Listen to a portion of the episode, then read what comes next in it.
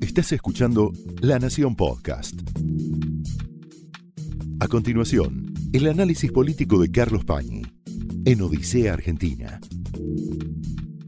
Muy buenas noches. Bienvenidos a Odisea. Quiero que usted mire esta foto con la que vamos a empezar el programa.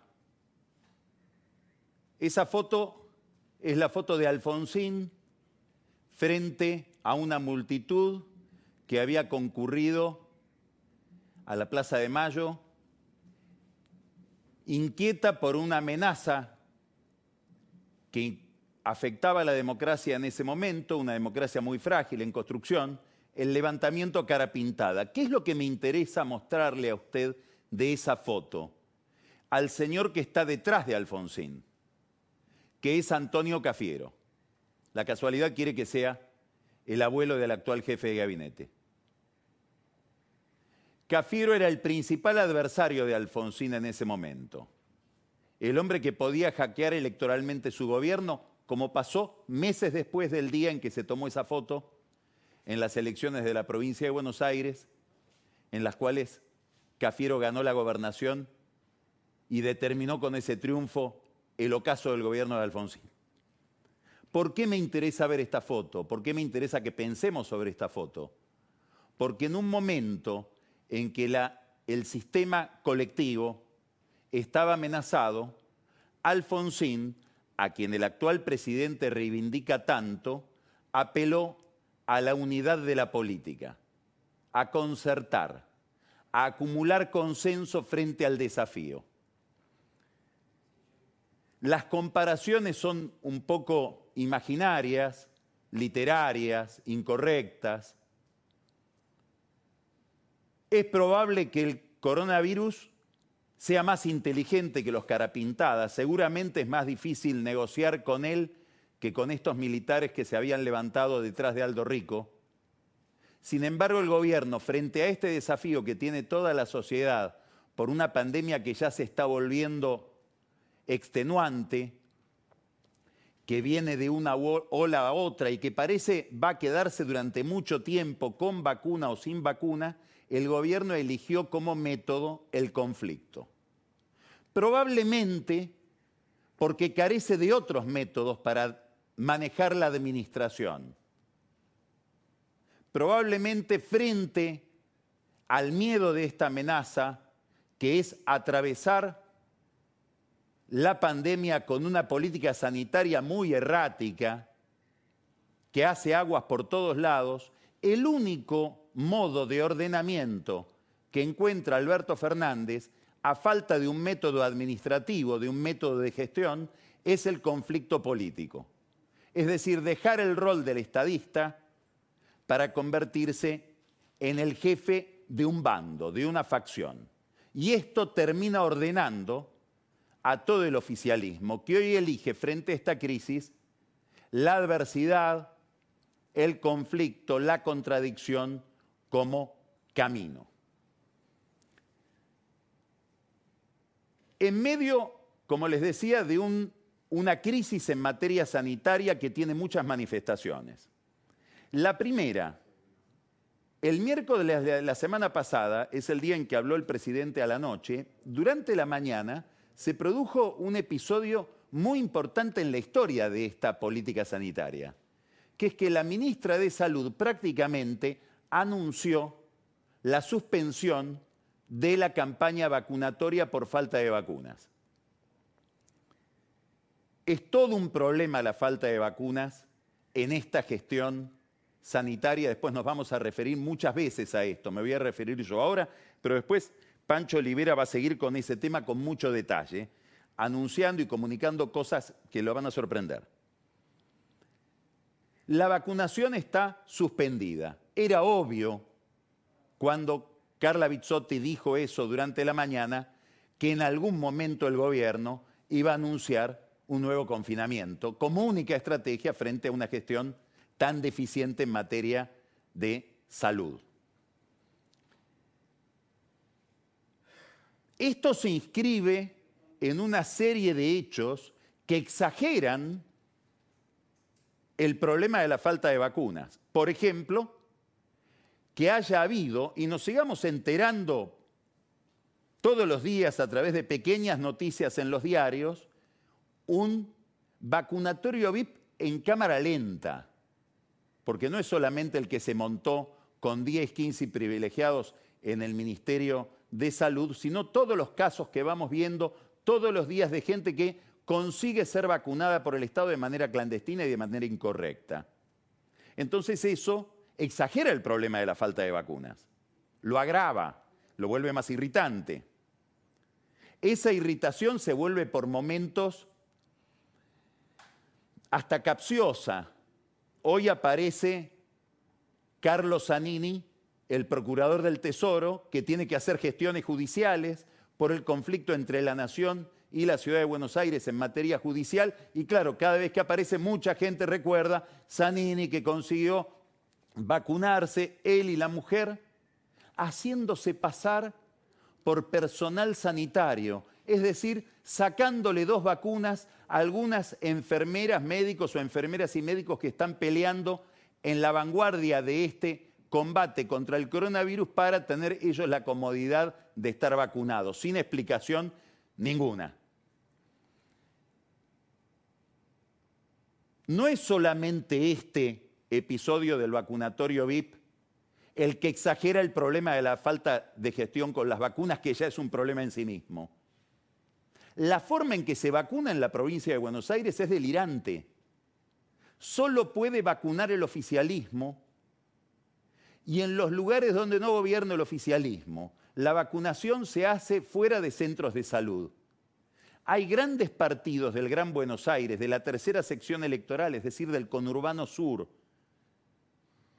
donde es más difícil administrar la pandemia porque es donde vive gente en peores condiciones de infraestructura, donde la cámpora, pero no solo la cámpora, porque se cargan mucho las tintas sobre la cámpora, no solo la cámpora, el masismo, por ejemplo, vacuna en clubes, en sociedades de fomento, se forman colas en lugares que no son centros de salud. Los centros de salud de esos municipios no están afectados al proceso o a la campaña vacunatoria para que el intendente opositor no pueda decir yo te di la vacuna.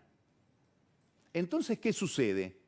Suceden episodios como los que ocurrieron este fin de semana en muchos de estos lugares, donde alguien se desmaya o tiene un brote alérgico y hay que mandarle a la ambulancia porque lo están vacunando en un lugar donde no hay médicos ni ninguna atención. Si se los vacunara en centros asistenciales se evitaría ese problema. Una irracionalidad que lo que demuestra es que la vacuna es parte de la campaña electoral, aun cuando no hay vacunas. Todo esto es el contexto de lo que estamos viviendo en materia sanitaria. Es decir, para entender la discusión que hay hoy en la Argentina hay que ponerla sobre el telón de fondo de estas aberraciones. Mientras tanto no están las vacunas. Ahora le pidieron a Jorge Argüello, el embajador en Estados Unidos, bueno, conseguí la Pfizer que al final, si uno mira toda la peripecia, el gobierno no quiso contratar con Pfizer muy probablemente por razones ideológicas. No vaya a pasar que ahora tenga que contratar con Pfizer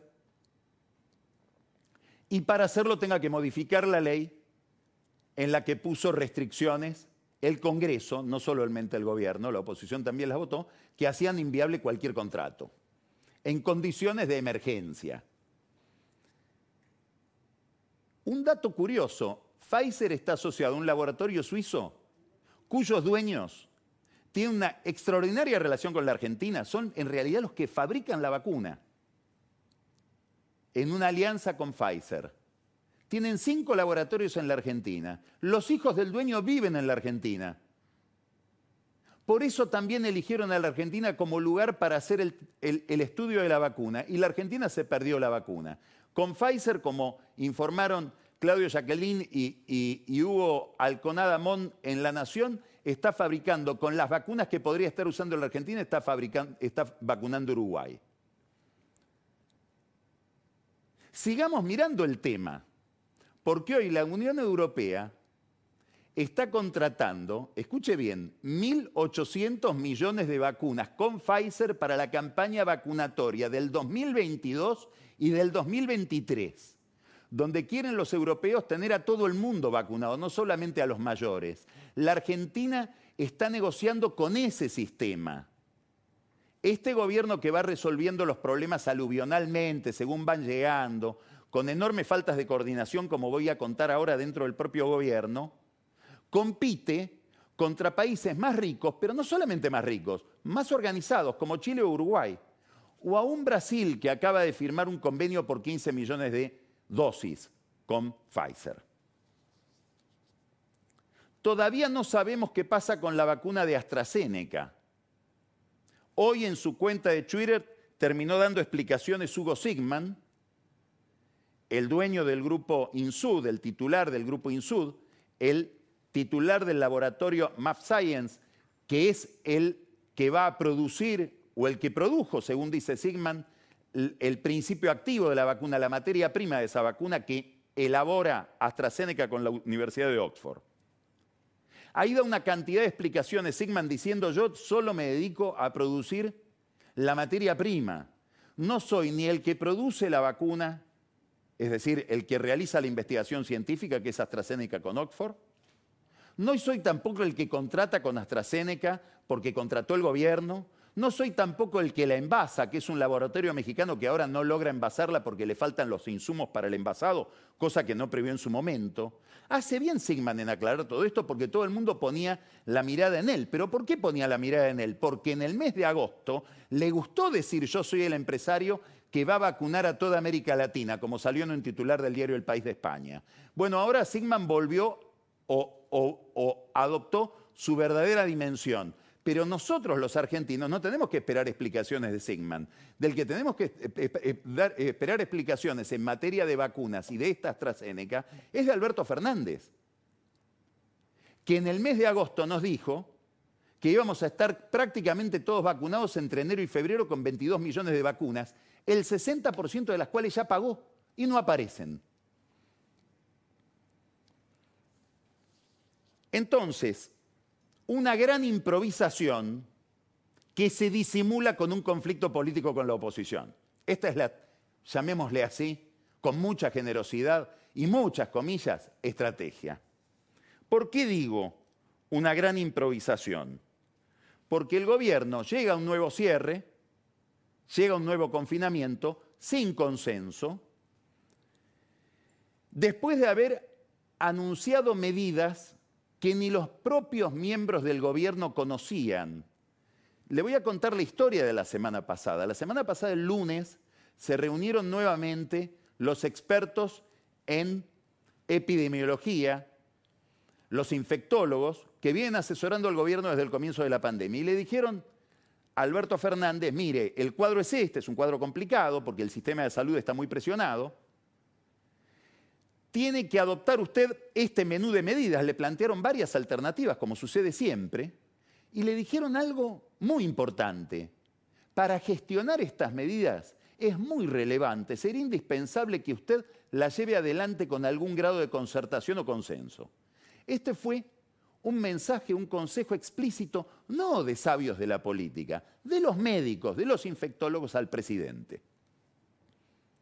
Él el martes le comentó a gente de su intimidad en Olivos, donde estaba recluido por, haber, por haberse contagiado con el COVID, yo acá cierro todo. Esto lo escucharon varios de los colaboradores de Alberto Fernández. Martes por la mañana.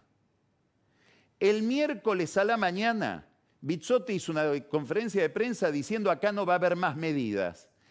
El miércoles a las 5 de la tarde el ministro Trota anunció que no iba a haber cierre de escuelas. Y a la noche de ese día el presidente anunció lo que todos sabemos que es un nuevo confinamiento con cierre de escuelas. Es decir, la falta de concertación no es con la reta, con la oposición, con Juntos por el Cambio. Es una falta de concertación con el propio equipo, de un equipo desilvanado que encuentra la debilidad en sus propias formas de actuar. y que, insisto, debe pelearse con el otro para encontrar alguna forma de ordenamiento a falta de otro método.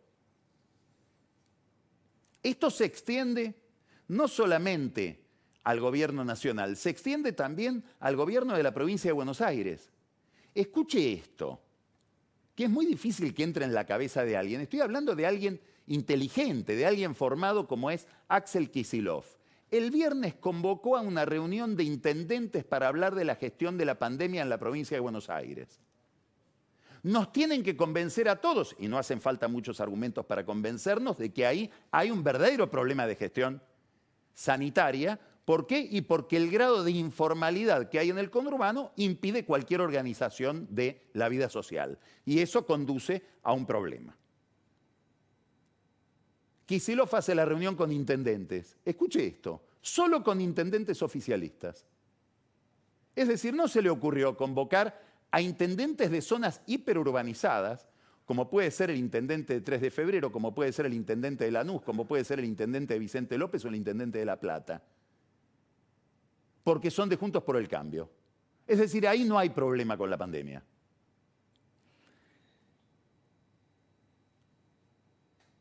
Tan descoordinado es esto que Alberto Fernández, cuyos problemas de coordinación estoy analizando en este momento, tiene que decidir sobre el AMBA, que es una unidad administrativa inexistente, desgraciadamente inexistente, porque en algún momento habrá que pensar si esto no es una unidad geográfica, social, con una agenda propia distinta del resto de la provincia de Buenos Aires, etc., decide sobre el AMBA sin poder decidir sobre las demás provincias, por una razón muy sencilla. Porque ahora Perotti, Uñac, todos se pueden subir o sumar al coro de Alberto Fernández en contra de la reta. Pero el miedo de Fernández para tomar una decisión de carácter general es que lo desobedezcan sus propios gobernadores. Entonces ni siquiera con ellos se puede coordinar. Todo esto adopta ahora, en estas horas, una modulación especial porque toca un nervio de altísima sensibilidad. Esta es la gran novedad de este momento en la Argentina. Toca el problema educativo. Esta es la riqueza, la densidad, la complejidad, la gravedad del debate que hay hoy entre el gobierno nacional y el gobierno de la ciudad de Buenos Aires. Es el problema de la educación, de si las escuelas van a estar abiertas o cerradas. Es importante ¿por qué? Porque la educación, como sabemos, es una actividad estratégica. Es más importante todavía porque estamos hablando de este problema en un país con 42% de pobreza. Esto es lo que es difícil de entender. ¿Cómo cerrar las escuelas? No en la ciudad de Buenos Aires, en el conurbano bonaerense,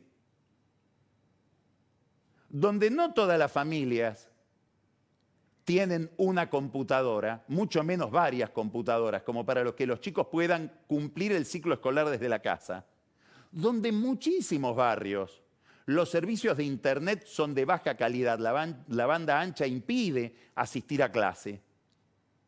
Donde además, y esto es lo que tiene que, responder el gobierno nacional y Kisilov, si no mando a los chicos a la escuela, ¿dónde van a estar esos chicos para no contagiarse? el gobierno de la provincia garantiza que esos chicos estén siguiendo conductas y estén en un ambiente que los sustraiga, que los ponga a salvo del contagio del virus?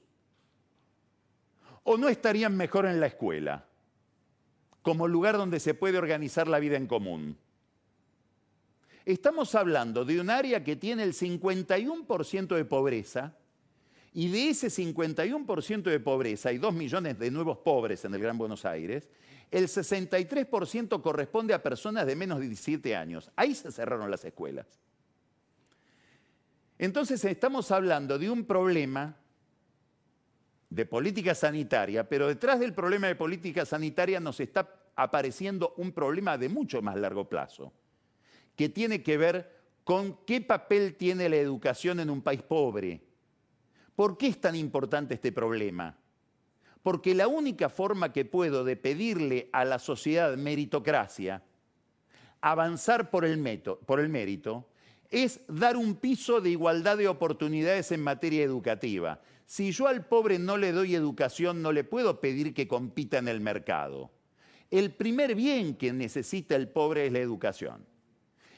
Y este es un problema estratégico para la economía argentina. No es solo un problema de promoción social, de caridad. Es un problema que tiene la Argentina de manera creciente, que es una pérdida de capital humano, que complica enormemente su competitividad y complica enormemente su futuro. De esto estamos hablando cuando decimos escuelas abiertas o, escuelas cerradas. Habría que volver a leer a Sarmiento y cómo pensaba Sarmiento la educación, no solamente como una forma de habilitación de derechos para el individuo, sino como organización de la vida colectiva y como organización del capitalismo. En los años 50, fin de los años 50, en Sudáfrica se dictó una ley, se llama la ley Bantú, es una ley sobre educación. Era una ley que establecía un régimen especial de educación para los negros. ¿Para qué? Para que contuvieran sus expectativas y no aspiraran a los lugares de los blancos. Esa ley Bantú es la que desató la lucha en contra del apartheid, que terminó con el apartheid muchos años después, décadas después en Sudáfrica. Es decir, estamos jugando con una cuerda de altísima sensibilidad para la sociedad y para las familias y para los derechos humanos. ¿Esta es una discusión electoral? Sí, claro que es una discusión electoral. Por supuesto que el electorado, la gente está mirando cómo se comporta cada líder en relación con esta agenda. Y, está muy bien que sea una, discusión electoral, está muy bien que votemos con arreglo a estos problemas.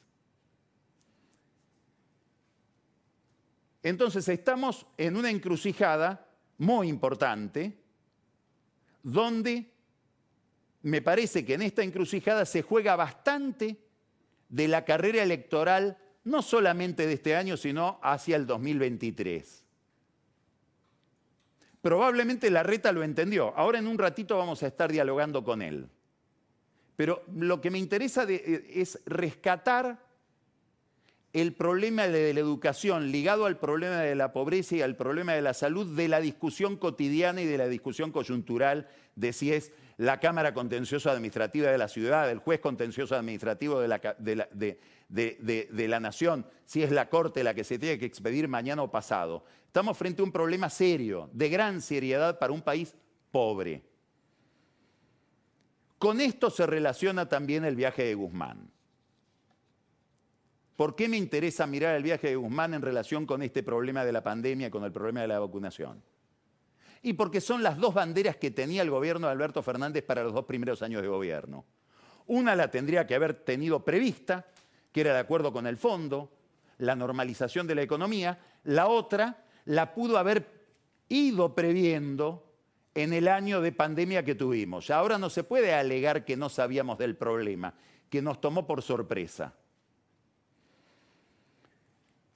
Guzmán viajó con un problema. Tiene un vencimiento de 2.900 millones de dólares con el Club de París en el mes de mayo y tiene un vencimiento de 2.300 millones de dólares con el Fondo Monetario Internacional en el mes de septiembre. Y tiene que lograr que los países más poderosos, concretamente los del G7, que son los mismos que controlan el Club de París y controlan el fondo, le otorguen algún método por lo menos algún ardid como para poder pasar esos vencimientos para después de las elecciones, porque el gobierno ya no llega, y esto ya lo dice gente del fondo, a un acuerdo con el fondo como quería antes de las elecciones. Debemos pensar, y acá hay también un problema de organización y de método, que Guzmán pensaba tener el acuerdo con el fondo cerrado en el mes de febrero, es decir, hace dos meses. ¿Cómo le fue a Guzmán? Hay que mirar la cuenta de Twitter de Guzmán. Emitió una cantidad de mensajes de agradecimiento a los distintos ministros de Economía, al de Italia, al de Alemania, con los que se vio. La única que le contestó muy generosamente es la ministra Calviño de España, diciendo, bueno, estamos con la Argentina, felicitando a la Argentina por sus avances con el fondo y vamos a ayudar en todo lo que podamos, etcétera. Gran gesto de nuevo de España hacia la Argentina y sobre todo hacia el gobierno de Alberto Fernández y Guzmán. Los demás, en el mejor de los casos, se dedicaron a retuitear los agradecimientos de Guzmán. que en el caso del ministro Lemer, que es el ministro de Francia, de Economía de Francia, el ministro de Finanzas, importantísimo, porque Francia preside el Club de París, por eso se llama Club de París, el mensaje de Guzmán fue de un agradecimiento bastante desencantado, bastante formal. Daría la impresión de que no hubo buenas noticias por ahí. ¿Qué quiere decir esto? Que el Club de París le está pidiendo para concederle una postergación en el vencimiento algún tipo de acuerdo, aunque sea mínimo, con el fondo. Y que el fondo venga a intervenir para mirar las cuentas. Habrá que ver si Cristina admite, Cristina Kirchner, en plena campaña electoral, este procedimiento. ¿Qué pide Guzmán? Pide algo muy ambicioso, que el fondo, en homenaje a la Argentina, reforme su estatuto y duplique el periodo de gracia para la renegociación de deudas. En vez de 10 años, 20. Si uno mira las declaraciones de los funcionarios del fondo, da la impresión de que esto no va a suceder. Cada vez las, declaraciones que ahora corren por cuenta de Rice, el vocero de Georgieva, corren por cuenta de Jeffrey Okamoto, que es nada menos, tiene un apellido japonés, pero es el representante de Estados Unidos en el fondo. El propio Alejandro Werner, que es el, el, encargado de Américas, es decir, de América Latina del Fondo Monetario, todos están diciendo, bueno, la inflación es muy alta y además no notamos que haya unidad política dentro del gobierno para llegar a un acuerdo. Con Guzmán podemos coincidir muchísimo en su estrategia que es bastante racional. Lo que le falta a Guzmán es espalda política, respaldo de su gobierno y de su presidente. Bueno, Guzmán dejó Europa Occidental y viajó a Rusia. ¿Por qué? Y porque el principal problema del, del, programa económico hoy son las vacunas. Y viajó a Rusia después de haber tenido una reunión importante por lo simbólica, en España. Escucha este detalle. Los diplomáticos argentinos en España le ofrecieron a Guzmán una reunión o varias reuniones con empresarios españoles que pueden invertir en la Argentina o que tienen inversiones en la Argentina. Le ofrecieron una reunión con las cámaras empresariales. Él dijo, no, prefiero llevar adelante una reunión que ya tengo acordada desde Buenos Aires. ¿Con quién? Con Hugo Sigman y Leandro Sigman en la casa de Leandro Sigman, el hijo de Hugo Sigman. En un momento en que está faltando la vacuna de AstraZeneca, no es inteligente ni por parte de Sigman ni por parte de Guzmán tener ese almuerzo, salvo que después del almuerzo dijeran, bueno, este problema se resolvió y anunciaran que ya, que ya están las vacunas. Ese almuerzo, que fue bastante desilvanado porque Guzmán estaba nervioso, se levantaba para hablar por teléfono, se fue antes, Sigman le sentó en la mesa a dos hermanos de apellido Pepa, uno de ellos, Jorge y Pepa, yerno de la mujer de José Luis Manzano, este Pepa, un financista clave en toda la estructuración de la compra de Denor, empresa con la que Guzmán tiene que negociar la deuda. Mal por ahí también, desprolijo. ¿Pasó algo raro ahí? Seguramente no. Pero volvemos, hay como una especie de falta de delicadeza con los procedimientos que llama la atención. Hablando de delicadeza con los procedimientos, viajó a Rusia y dijo que iba a profundizar la relación estratégica y de cooperación que tenemos con Rusia. Cuidado, Guzmán, porque el gobierno ruso hoy es el principal enemigo de los Estados Unidos. Si es consciente de hacer eso, está bien que lo haga, es una política. El temor es que no lo sepa, habría que avisarle que si va a terminar pidiendo auxilio en el Tesoro, tendría que saber que hoy el gobierno de Joe Biden es básicamente un gobierno antirruso. Está expulsando diplomáticos rusos de los Estados Unidos y está hablando de que Putin con el que vamos a, profundizar nuestra relación estratégica es un criminal. Cosas que seguramente sí registró Massa en la reunión que mantuvo, en la comida a la que invitó a los dos diplomáticos americanos que estuvieron la semana pasada en Buenos Aires. Uno es el encargado de relaciones con América Latina del Consejo Nacional de Seguridad, Juan González, la otra es la encargada de Américas de Latinoamérica del Departamento de Estado, Julie Chung. Una curiosidad. Massa y Malena Galmarini, nadie más. Raro que no lo invitó a Máximo Kirchner o algún otro miembro del oficialismo. ¿De qué se habló ahí? Sabemos bastante de lo que hablaron los americanos. No se sabe casi nada de qué hablaron los Massa. ¿Qué habrán dicho de Alberto? ¿Qué habrán dicho de Cristina? Para todo eso habrá que esperar el próximo Wikileaks. Mientras tanto sabemos lo que dijeron Chung y González. Dos temas centrales, telecomunicaciones y medicamentos. Telecomunicaciones. ¿Ustedes con qué empresa de telecomunicaciones van a apostar para la tecnología 5G? ¿De qué se trata esto? De la nueva Internet. ¿Por qué le interesa tanto a Estados Unidos? Porque es la Internet no solamente de la vida cotidiana civil, es la Internet del sistema de defensa. Si yo decido por una u otra empresa, y acá el problema es Huawei, la empresa china, estoy alineándome en materia militar. Y en el fondo, lo voy a decir de manera muy políticamente incorrecta, estoy eligiendo quién quiero que me espíe. La empresa que más avanzó en el mundo en este campo es Huawei, la China, y los americanos dicen con los chinos no. La Argentina qué dice, todavía no vamos a decir, además nosotros estamos en la prehistoria, para llegar al 5G nos falta muchísimo. Todavía no llegamos al 4G del todo. Educación, Gran Buenos Aires, cierre de escuelas, es lo mismo.